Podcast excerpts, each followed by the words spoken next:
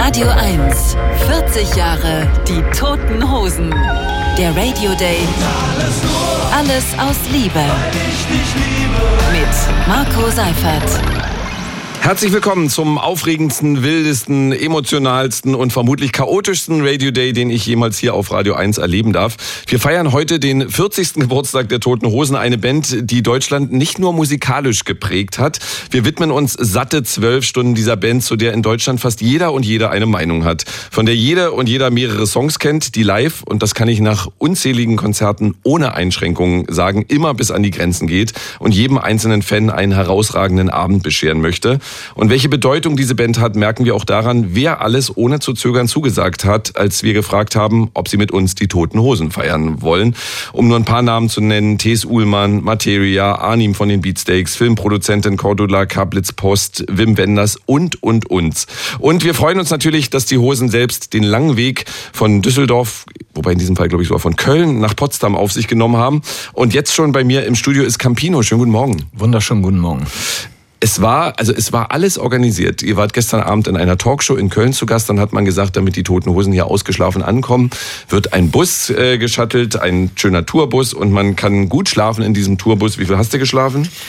Wir haben kaum geschlafen, äh, weil das einfach nicht funktioniert. Auch bei älteren Herren. Also wenn du die in so einen Bandbus steckst, da geht keiner schlafen. Ja, dann war Tees eben noch dabei und wir haben ordentlich gefeiert und danach musste ich noch irgendwelche Podcasts hören und hab ja zwei Stunden lang die Augen zugemacht, aber fühle mich top frisch und wie der junge Morgen und wie der Frühling bei so einer schönen Eröffnungsrede von dir. Ähm, Höhepunkt unseres Radio Days wird sicher euer Konzert heute Abend im Astra, von dem wir ab 20 Uhr die erste Stunde live übertragen dürfen. Für euch das erste Konzert nach wie langer Zeit? Ich habe jetzt nicht genau nachgerechnet, aber zweieinhalb Jahre müssten es ja mindestens sein. Mhm. Es ist jetzt kurz nach neun Uhr am Morgen eines Konzertabends. Ähm, was machst du normalerweise um die Uhrzeit, wenn du abends auf der Bühne stehen musst? Ja, hoffentlich noch schlafen. Ganz klar. Also an so einem Tag würde ich sagen, würde ich mir so viel Ruhe geben, wie der Körper braucht. Das heißt, mhm. keinen Wecker stellen und einfach aufwachen, wenn wenn, de, wenn mein Körper mir Bescheid sagt. Und wann sagt der so normalerweise Bescheid? Das weiß ich nicht. Das manchmal, wenn es sehr aufregend ist, ist das schon um fünf morgens. Aber wenn ich Glück habe, dann schlafe ich vielleicht bis halb elf oder so. Und wie aufregend ist das heute Abend nach zweieinhalb Jahren? Also ich meine, ihr, ihr wisst ja, dass ihr es könnt, aber dennoch ist das so ein, so ein ungewöhnlicher Abend? Ja, das schon, aber eher, also die Vorfreude überstrahlt da alles an Sorgen und mhm. so dass man die Texte noch weiß und äh, andere Dinge. Irgendwann tauchte dieses 40 Jahre die Toten Hosen am Horizont auf. Wie merkwürdig ist das für dich rückblickend, äh, vier Jahrzehnte mit diesen Typen unterwegs sein? Ähm, die Zeit ist schnell vergangen. Das ist ein gutes Zeichen dafür, dass es irgendwie eine angenehme Phase gewesen sein muss. Sonst würde mir das alles sehr viel länger vorgekommen sein. Nee, es hat alles gepasst. Und ähm, vielleicht können wir auch noch ein bisschen was dranhängen. Also es fühlt sich gut an. Ist das aber dennoch äh, auch für dich so, so, ein, so ein Ding zu sagen, also äh, ich meine, dann hört man auf einmal, also ich habe irgendwann drüber nachgedacht, wie lange ich Radio mache und dann dachte ich, oh, jetzt sind es glaube ich inzwischen 24, 25 Jahre, heieiei, ist das, ist das lang. Ähm, Gab es nicht irgendwann diesen Moment, wo du sagst, sag mal, was ist denn hier los? Ich meine, wir müssen nicht drum rumreden, du wirst in zwei Wochen 60. Ähm, ist das, fühlt sich das komisch an? Überhaupt nicht. Also mir wird natürlich immer klarer, dass äh, diese Band so mein, mein Lebensweg war. Äh, aber das ist in dem Sinne keine Leistung, als dass wir das ja alle kennen, dass wir vielleicht noch Freunde aus der Schule haben, aus der Grundschulzeit, Sandkastenfreunde. Und das ist keine Arbeit, mit denen zusammen zu bleiben, sondern das geschieht irgendwann intuitiv, dass man sich begegnet und äh, dann stolpert man gemeinsam durchs Leben. Sicher gibt's auch hier und da mal Streit, aber es war nie was Schwieriges. Es hatte nie was mit Arbeit zu tun. Also nicht unsere Beziehung. Also du würdest sagen, du bist jetzt äh, 59 Jahre ohne richtige Arbeit durchs Leben gekommen. Konnte ich bisher verändern. Alles aus Liebe 40 Jahre die Toten Hosen erscheint als auf 15.000 Stück limitierte und nummerierte Box mit vier 180 Gramm Vinyl Langspielplatten, 24-seitigen Booklet, einem äh, gedruckten von den Musikern handsignierten Bandfoto als Doppel-CD, Digipack und digital. Diese Compilation enthält 43 Songs, davon sieben neue Stücke, hören wir auch gleich eins, drei Neuaufnahmen, drei Remixe bereits veröffentlichter Klassiker. Neben den sieben neuen Songs, also 36 Klassiker. War da völlig klar, welche Songs es nicht auf diese Werkschau schaffen oder gab es da Diskussionen? Jeder von uns hat so eine Liste erstellt mit seinen Lieblingsliedern. Ja. Und ich würde sagen, über die Hälfte der Songs waren deckungsgleich. Also bei Sachen wie Hier kommt Alex und wünscht dir was, da brauchten wir uns nicht drüber unterhalten. Aber nach hinten raus wurde das natürlich dann äh, schwieriger und da hatte jeder andere Vorstellungen. Aber dann haben wir über die einzelnen Titel geredet, was die eventuell für die Entwicklung der Band bedeutet haben. Und dann sind wir recht schnell zu einem Ergebnis gekommen. Aber wir hätten es auch nicht auf mehr eindampfen können. Wir mhm. wollten ja eigentlich 40 Jahre, 40 Songs machen. Mhm. Und das haben wir nicht geschafft. Also darauf konnten wir uns nicht einigen. Und, und also wenn ihr dann diskutiert, gibt's dann wirklich richtig Abstimmung mit Handzeichen am Ende? Ja, klar. Also äh, Beispiel das Bayern-Lied. Ja. ja. Da haben fast alle gesagt, das muss doch jetzt nicht sein. Der Witz ist auserzählt. Und dann kam aber von irgendwoher das, das Argument, ja, aber das steht doch bei denen im Museum, in der Vitrine. Und wenn die das wichtig nehmen, dann müssen wir es doch drauf tun. Und dann sind alle eingeknickt und jetzt ist es wieder auf der Compilation gelandet. Mhm. Du hast äh, mir natürlich diese, diese Werkschau mitgebracht. Da sind, äh, wir haben es ja gerade gesagt, das ist eine, eine Doppel-CD, 43 Songs. Und du hast gesagt, also pass auf, zum Auftakt müssen wir spielen. Alle sagen das. Warum dieses Lied? Ja, ich meine, mir machen die alle Spaß, die neuen Sachen. Daran haben wir zuletzt gearbeitet, da steckt man seine Mühe rein. Äh, aber das ist ein guter Aufwachsong jetzt. Ist für mich ein, äh, sozusagen... Ähm, ein guter Smack in the Face zum Morgen, um reinzukommen.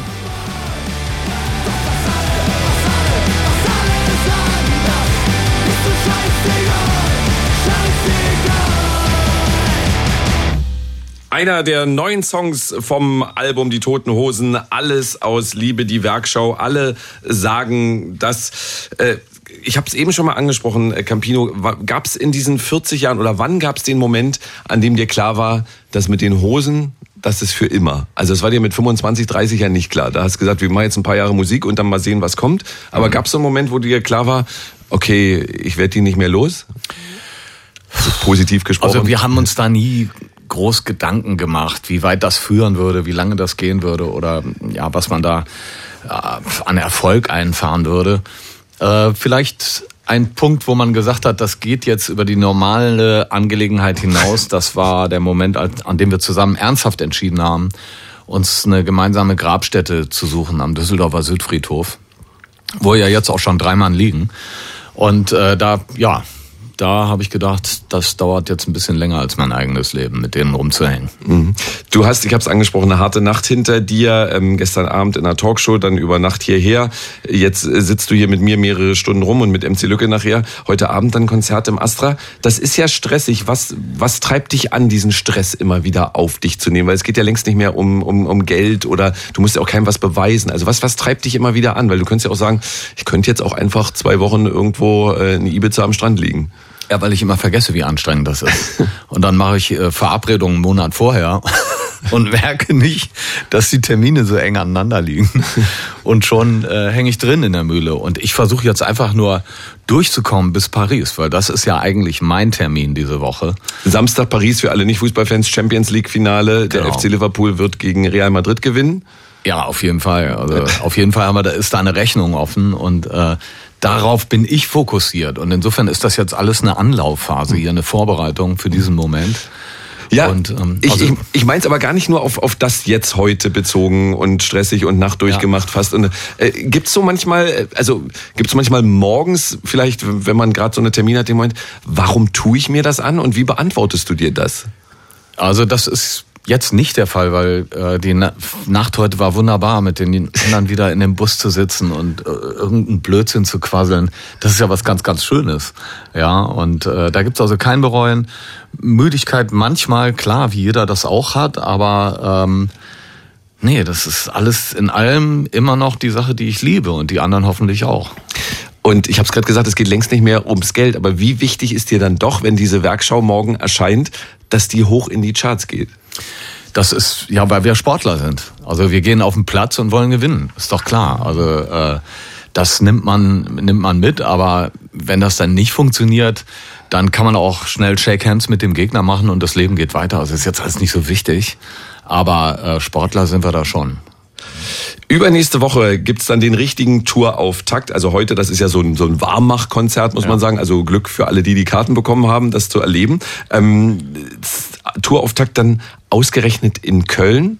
Warum? Weil es da noch nicht so gut funktionieren muss? Oder, oder warum Köln? Ja, sowas hat oft logistische Gründe. Du musst ja eine Tour ein Jahr vorher planen, vom Ablauf her äh, das so einteilen, dass die ganzen LKWs äh, das auch logistisch schaffen, zum nächsten Ort zu kommen. Dann hast du das Problem, dass vielleicht manchmal so eine Location schon ausgebucht ist und so weiter. Also ähm, wir lieben Köln natürlich, das weiß ja auch jeder. Deshalb ist es sowieso was besonders Schönes, da anzufangen das hat immer so einen äh, Auswärtsspielcharakter bei uns. Viele kommen aus Düsseldorf rüber und äh, da ist eine ganz besondere Stimmung immer, mhm. ähm, weil das Publikum eben nicht homogen ist, sondern äh, die pfeifen sich auch schon mal gegenseitig aus und das ist sehr, sehr lustig. Mhm. Äh, wir holen gleich einen treuen Wegbegleiter hier ins Studio. Mark Rieder, ja. hatte ich ja vorhin schon mal angekündigt. Ähm, du hast schon gesagt, auf eurem Gemeinschaftsgrab, da liegen ja schon drei Personen. Ähm, unter anderem Wölli äh, hat äh, die Hosen ja viel, viel, viel zu früh ähm, verlassen. Ist das, sind das dann Momente, wo man sich auch die Frage gestellt hat, machen wir jetzt weiter? Das ist alles in Wörlis Sinn. Mhm. Also er hat die Schlagzeugstücke ja vor vielen Jahren WOM überreicht. Mhm. Den hat er ja sozusagen angelernt in die Gruppe und ähm, das ist also sehr friedlich vonstatten gegangen und auch in den letzten Monaten vor seinem Tod konnten wir ihn begleiten und ich glaube, dass der sich freut, dass wir die Fackel da weitertragen und ähm, das ist also nicht der Punkt gewesen, äh, dass wir uns selber hinterfragt hätten, ob wir aufhören. Aber wir denken oft an, an Jochen und Wölli und auch an äh, Jochen, der Manager. Ja, genau.